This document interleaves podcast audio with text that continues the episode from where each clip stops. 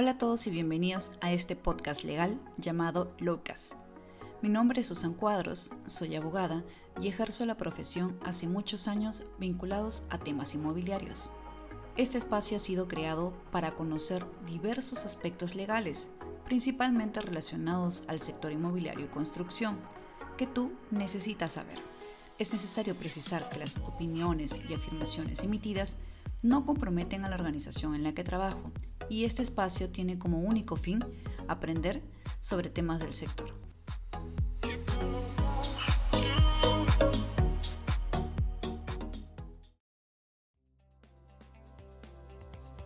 Hola a todos y bienvenidos a Lowcast. Este episodio cuenta con la participación de El Ardianderas, abogado por la Universidad de Lima, socio y director del área de regulación municipal y autorizaciones del Estudio Muñiz con quien conversaremos sobre algunos aspectos de carácter administrativo a tener en cuenta en el sector. Bienvenido, Elar. Hola, Susan. ¿Qué tal? Muchísimas gracias por la invitación. Antes de comenzar con las preguntas al tema que hoy nos convoca, me gustaría precisar que dentro del marco de la actividad inmobiliaria y de construcción hay una serie de aspectos vinculados con licencias de habilitación urbana y edificaciones, licencias de funcionamiento u otros, o vinculados a principales procedimientos municipales o administrativos o inscripciones registrales. Todo ello evidentemente dentro del marco normativo. A ello también se suma el impacto del COVID-19, que generó una gran contracción en el sector inmobiliario y conllevó a replantearse procedimientos y plazos de carácter administrativo. En ese sentido, Elar, comenzaré preguntándote, en términos generales, ¿qué aspectos relacionados al derecho administrativo se deberían de tomar en cuenta al adquirir una propiedad para inversión inmobiliaria? Eh, gracias, Susan. Lo primero que nosotros recomendamos, eh, que aunque parezca mentira todavía en esta época, eh, muchos inversionistas, empresas, personas naturales y personas jurídicas no lo tienen en cuenta, es realizar un estudio de títulos, que no es más que analizar al detalle la propiedad que se va a adquirir. Para ello, lo primero que, solicitamos es la partida registral eh, y el certificado de parámetros urbanísticos, donde se pueda ver el detalle las características eh, que tiene la tierra y si es que esta va a ser compatible con los intereses del inversionista. Si la certificación es acorde a lo que la empresa o la persona natural que quiera adquirir ese, ese predio se va a poder llevar a cabo porque se nos ha presentado en, distintas oportunidades que, por ejemplo, se compra una propiedad con determinado metraje para construir un centro comercial y a la hora de tramitar la licencia, entre otras cosas, se dan cuenta que tiene una zonificación residencial y que tiene restringido una serie de actividades, lo cual impacta en, el negocio. Además, si es que ya hemos pasado este análisis y todo está eh, con la zonificación compatible, y se, se, va a permitir construir el número de pisos que, el inversionista ha considerado, procedemos a, a, revisar la partida con relación a las edificaciones, así como realizar un, un, análisis en campo para contrastar si es que lo que existe en la realidad es exactamente igual a, lo que se encuentra inscrito en registros públicos. ¿no? Eso es para evitar alguna contingencia si no se quiera tramitar una licencia de obra, de ampliación o remodelación, cualquiera sea de sus modalidades y todos esos trámites siempre vamos a tener enfrente, bien sea la municipalidad distrital o provincial, dependiendo la ubicación de, de la propiedad y también a los registros públicos. Y en el caso que se adquieren propiedades que no cuentan con por ejemplo, declaratoria de fábrica inscrita en registros públicos y cuando uno suele ir a, la municipalidad, digamos, un poco averiguar cuál es el estado o la situación de este predio y verificamos que tampoco hay información, podemos deducir inmediatamente que ello se debe a que le falta habilitación urbana. ¿Es así? No necesariamente. Eh, lo que sucede es que eh, los registros públicos no existieron siempre eh, en el país o, en las ciudades. Y eso quiere decir que las construcciones incluso datan de muchos años atrás. No puede haber un antecedente de la licencia o el terreno puede haber sido eh, parte de una habitación urbana bajo otro concepto, bajo otra normativa de la que existe el día de hoy. No necesariamente tienes que concluir si es que no tienes un antecedente a nivel municipal que no tiene habilitación urbana. Nosotros podemos recurrir a, a registros públicos o el título archivado a verificar si existe alguna división, independización que se ha generado de, de, una determinada área y que ha formado parte de, de un procedimiento de urbanización. que no, que no necesariamente tiene el título o el nombre de habilitación urbana, pero que existen mecanismos legales para poder compatibilizarlo y evitar que, te exijan específicamente una resolución de habilitación urbana inscrita o, tenerla físicamente. Adicional a estas recomendaciones que mencionas, que es realizar el estudio de títulos, en efecto, una vez que, se ha hecho, se ha seguido este paso y se adquiere la propiedad para el fin deseado, sea para una vivienda, sea para una construcción de centro comercial, un edificio corporativo, entre otros, se deben de tramitar licencias. ¿Cuáles serían estas? ¿O cuáles son en todo caso las principales? Si estamos partiendo de que es un inmueble que cuenta con zonificación y, se cuenta, y cuenta con habilitación urbana, eso quiere decir que se trata de un terreno que ya es considerado urbano. Y cuando ya tiene esta calificación jurídica, ya puedes tramitar las licencias de obra. Entonces, lo primero es tramitar una licencia de edificación y que va a depender la modalidad eh, en que se va a encauzar el expediente en función de la actividad que se va a desarrollar en, el predio cuando esté eh, construido. ¿no? Puede ser A, B, C o D. Cuando el inmueble esté construido y esté habitable y no necesariamente se haya tramitado la conformidad de obra, porque no, no es obligatorio de acuerdo a la ley 29090 y su reglamento. Debes tramitar la licencia de, la licencia de funcionamiento y el, certificado de inspección técnica de seguridad, antes llamado certificado de defensa. El famoso ITSE.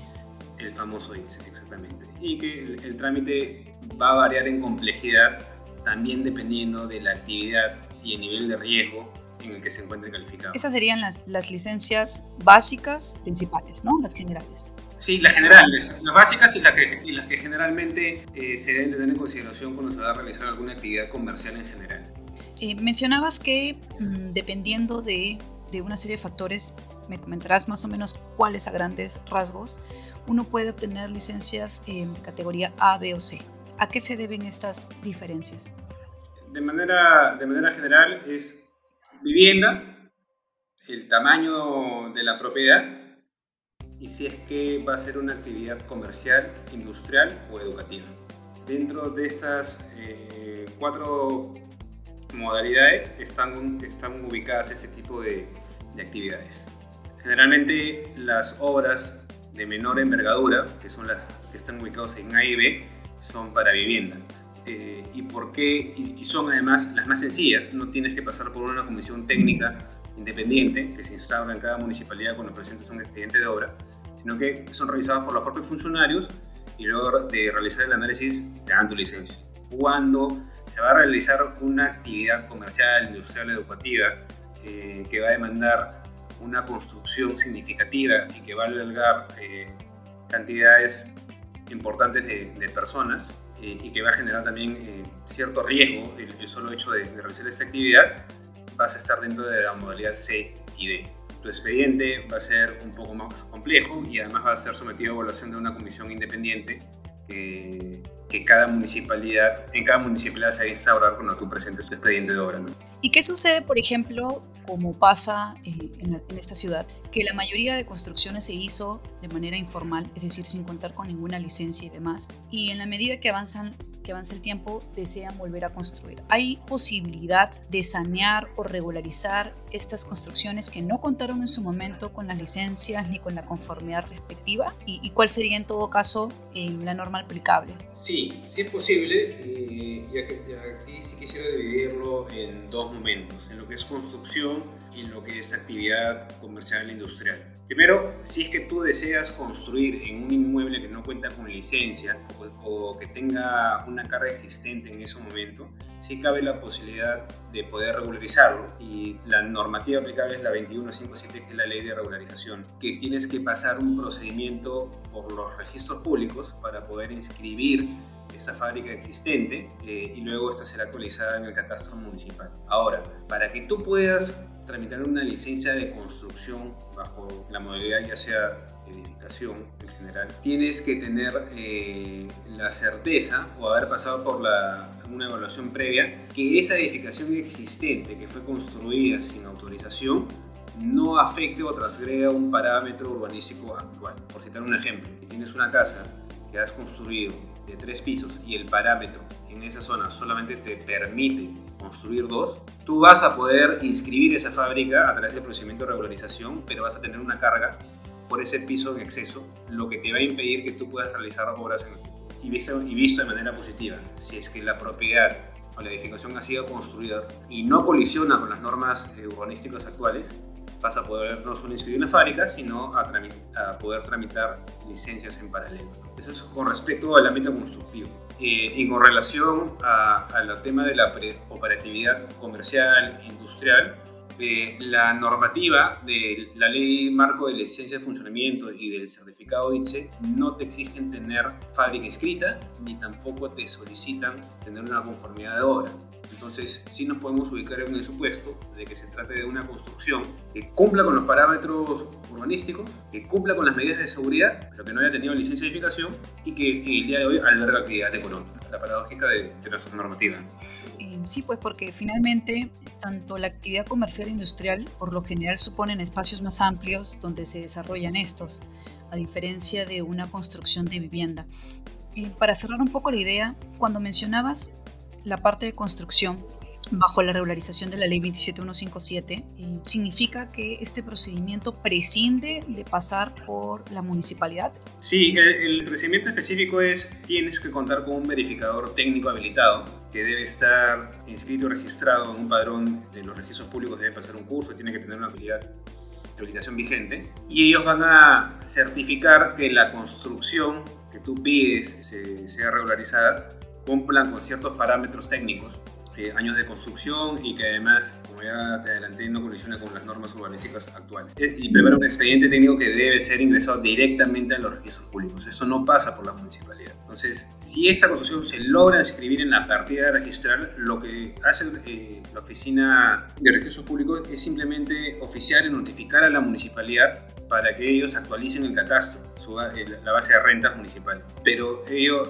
ellos no pueden objetar o no pueden cuestionar esta inscripción, a menos que eh, ellos detecten que el procedimiento que tú has realizado a través del verificador hayan falseado la información. Por ejemplo, que el, verificador diga que la construcción data de recién del año 2016 y la municipalidad de que tú lo has construido en el año 2020. Entonces, eh, no, esto es a través de la Procuraduría Municipal, presentan una denuncia contra el verificador y contra el propietario. Y, mencionabas también hace instantes que, por ejemplo, cuando se tramitan las licencias de, edificaciones, va a ser en función a, a, el área, hay tipos de licencias A, B, C, D, y evidentemente la municipalidad una vez que te otorga la licencia emite un acto administrativo. Pero como he sabido no es, no es que sea inmediatamente o si sucede son escasos los casos. Por lo general suelen haber observaciones. ¿Cómo hace el administrado o el usuario que necesita este tipo de licencias para poder objetarlas en caso eh, a su criterio esta observación no sea válida? Básicamente sujetar el acto administrativo. ¿Cuáles son los, los, remedios, los recursos que se emplean? Es igual que en todo procedimiento administrativo en general. Se sigue eh, los principios y las normas detalladas en la ley 27444. Si tú no estás de acuerdo con el pronunciamiento, si la observación persiste, tú puedes reconsiderarlo para que la, eh, la, propia comisión pueda revisar los argumentos que estás exponiendo. Si tú tienes un pronunciamiento desfavorable, puedes recurrir vía apelación a la Comisión Técnica Provincial.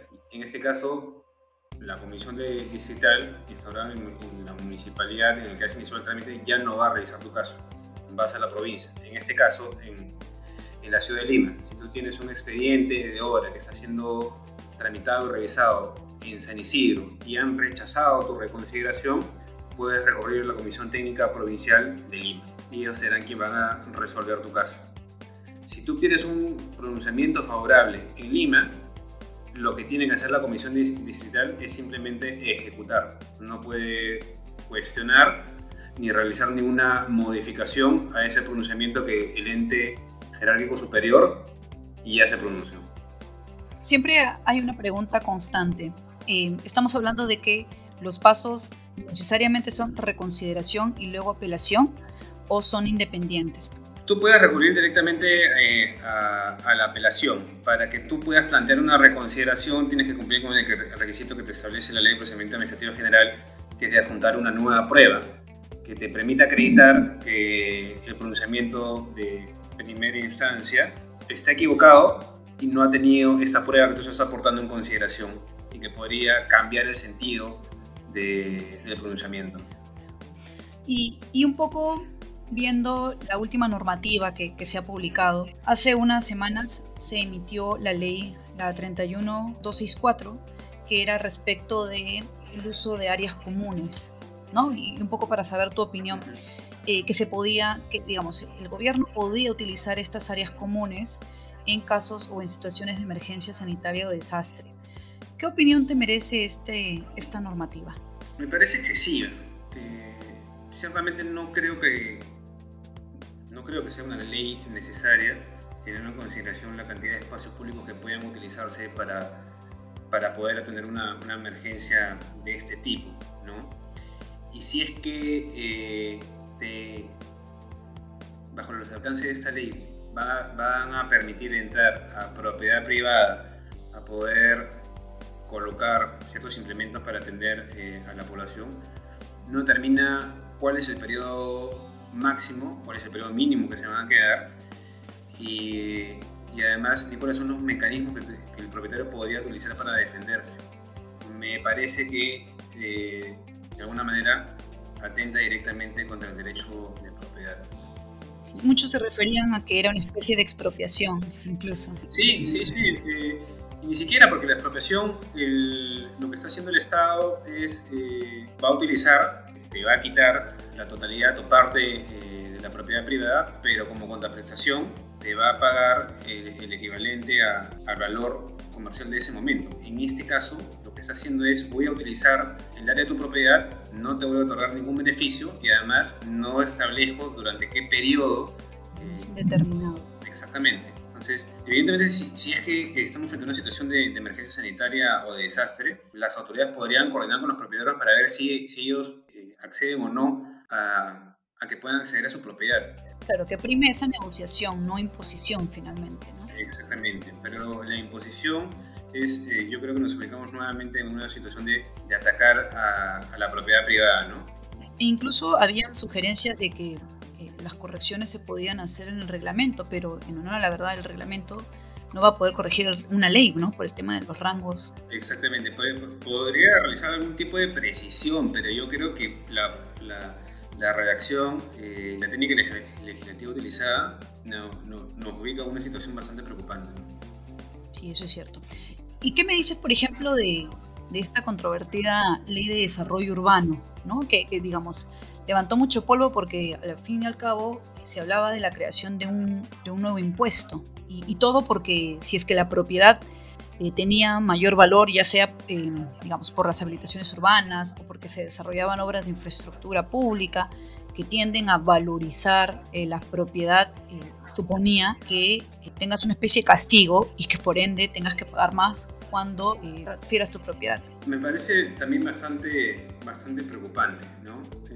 primero hay que dejar todavía en claro que la norma no no puede ser aplicada porque tiene que ser publicado el, reglamento dentro de los próximos 60 días. Y además eh, también tendría que publicarse las ordenanzas provinciales que van a contener el detalle de cómo se va a realizar el análisis para poder llegar a qué porcentaje debe ascender la tasa de participación por el aumento del valor de la propiedad, lo cual el día de hoy no lo sabemos. ¿Y por qué digo que me parece eh, preocupante? Es porque eh, si se cumple con unos de los presupuestos que establece la norma, un cambio, un, eh, un integral de zonificación promovido por la municipalidad digital o la provincial, un planeamiento integral o un planeamiento de desarrollo urbano que modifique las, las zonificaciones existentes y que los propietarios además no han promovido, eh, se vean en la obligación de tener que pagar una tasa participativa cuando ellos no lo han estado buscando, es, ciertamente preocupante, ¿no? Porque inclusive eh, no necesariamente tú vayas a querer vender, sino que tú eres propietario, y cambiar la zonificación te hubiese beneficiado, pero tú quieres usarlo y disfrutarlo. Y cuando vayas a tramitar una licencia de construcción, en ese momento te vas a encontrar con, el problema de que vas a tener que pagar un, impuesto adicional que no buscaste. Entonces yo creo que eh, la intención de la norma que era consolidar las zonas urbanas y buscar el crecimiento de las ciudades eh, va a ser totalmente contraproducente. ¿no? Y, finalmente, estos sobrecostos que se, van a, que se van a generar van a ser trasladados al usuario final, porque es poco probable que, que las inmobiliarias o las desarrolladoras vayan a asumirlo directamente. Sí, y creo que además se desnaturalizó el objetivo porque al fin y al cabo estamos hablando, y, bien lo mencionabas tú, que es dejar en manos eh, de las municipalidades que con buen criterio, y lo digo entre comillas, con buen criterio, ellos van a decidir cuándo cambiar el, el, valor de la propiedad a través de la zonificación. Se les está dando la potestad de que ellos puedan eh, decidir sobre la parte de tributos. Exactamente. O sea, no sé si, si, si entendería yo que el tema de la, de la independencia y de la autonomía de las municipalidades es, es válido, pero no a ese punto. ¿no? No, no. Yo, yo creo que eh, en algún momento los gremios van a promover alguna acción de inconstitucionalidad para cuestionar esa norma, ¿no? Porque yo sí creo que podría, la mayoría de personas podrían concluir que, que, hay, que sacas un impuesto confiscatorio, ¿no?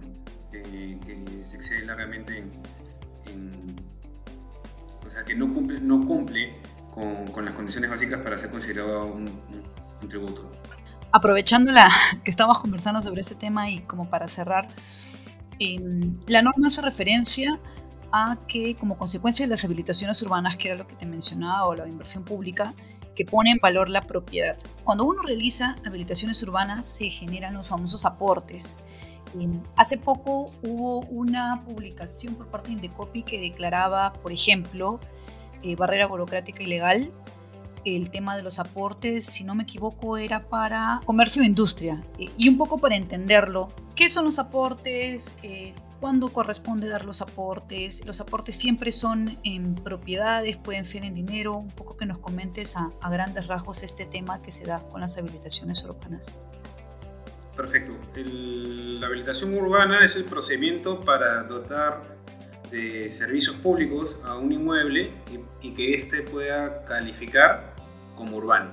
Es un procedimiento que está contemplado en la ley 29090 y en su reglamento y que también eh, ciertas precisiones y características técnicas se encuentran en el Reglamento Nacional de Edificación. Además, es un paso previo y un requisito indispensable para que tú puedas tramitar una licencia de construcción y para que puedas construir eh, en, en, ese inmueble. Si el terreno no se encuentra habilitado y no cuenta con esa calificación de urbano, no se puede tramitar ninguna licencia de construcción. Entonces, además, la norma establece que como parte de este, de este procedimiento, eh, el propietario se encuentra en la obligación de realizar un aporte reglamentario, que dependiendo de la actividad que se vaya a desarrollar eh, en ese inmueble, los porcentajes van a variar. Y también dependiendo de las características técnicas, el aporte puede ser en área de terreno o en dinero. Y lo que te dice, te dice el Reglamento Nacional de Edificaciones es que este aporte dinerario debe ser calculado en función del valor del autovalúo. Eh, lo establece y en función de los valores que establece autovalúo y el valor arancelario, que ciertamente es un valor bastante eh, menor al valor comercial. ¿Qué es lo que sucedía en la práctica? Eh, que a pesar que el Reglamento Nacional de Edificaciones te establecía claramente que el, aporte debía ser eh, calcularse en función del valor del autovalú, las municipalidades te exigían. comercial. Estamos hablando de casi 12, 12 veces más. Eh, y esta, esta problemática fue zanjada por el INDECOPI, señalando que el pago de los aportes debería ser al valor del autovalú. Entonces, esta resolución a la que se referencia ya se aplica de manera general pero en años anteriores ya teníamos resoluciones del INDECOPI que se había pronunciado sobre casos específicos para que pueda resolverse eh, en ese sentido.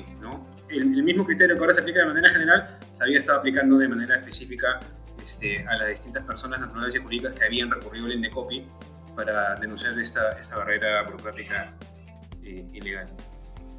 Entonces, con la publicación de, la, la Ley de Desarrollo Urbano Sostenible, lo que están haciendo es cambiar el criterio establecido en el Reglamento Nacional de Edificaciones. Entonces, el día, a partir de que sea publicado el reglamento de dicha ley, lo que va a generar es que se va a pagar un monto casi 12 veces mayor de lo que las empresas tenían presupuestada. O cuando tú ya vas a adquirir un terreno vas a tener que considerar esta cantidad, eh, vas a tener que provisionar para, pagar esta cantidad a, a, favor de la municipalidad. Eh, y la sentencia, perdóname, la resolución del Indecopi que has mencionado, no la vas a poder utilizar, no la vas a poder justificar porque ya tienes una ley en paralelo que te establece que a partir de este momento los pagos de aportes eh, reglamentarios deben ser a largo comercial.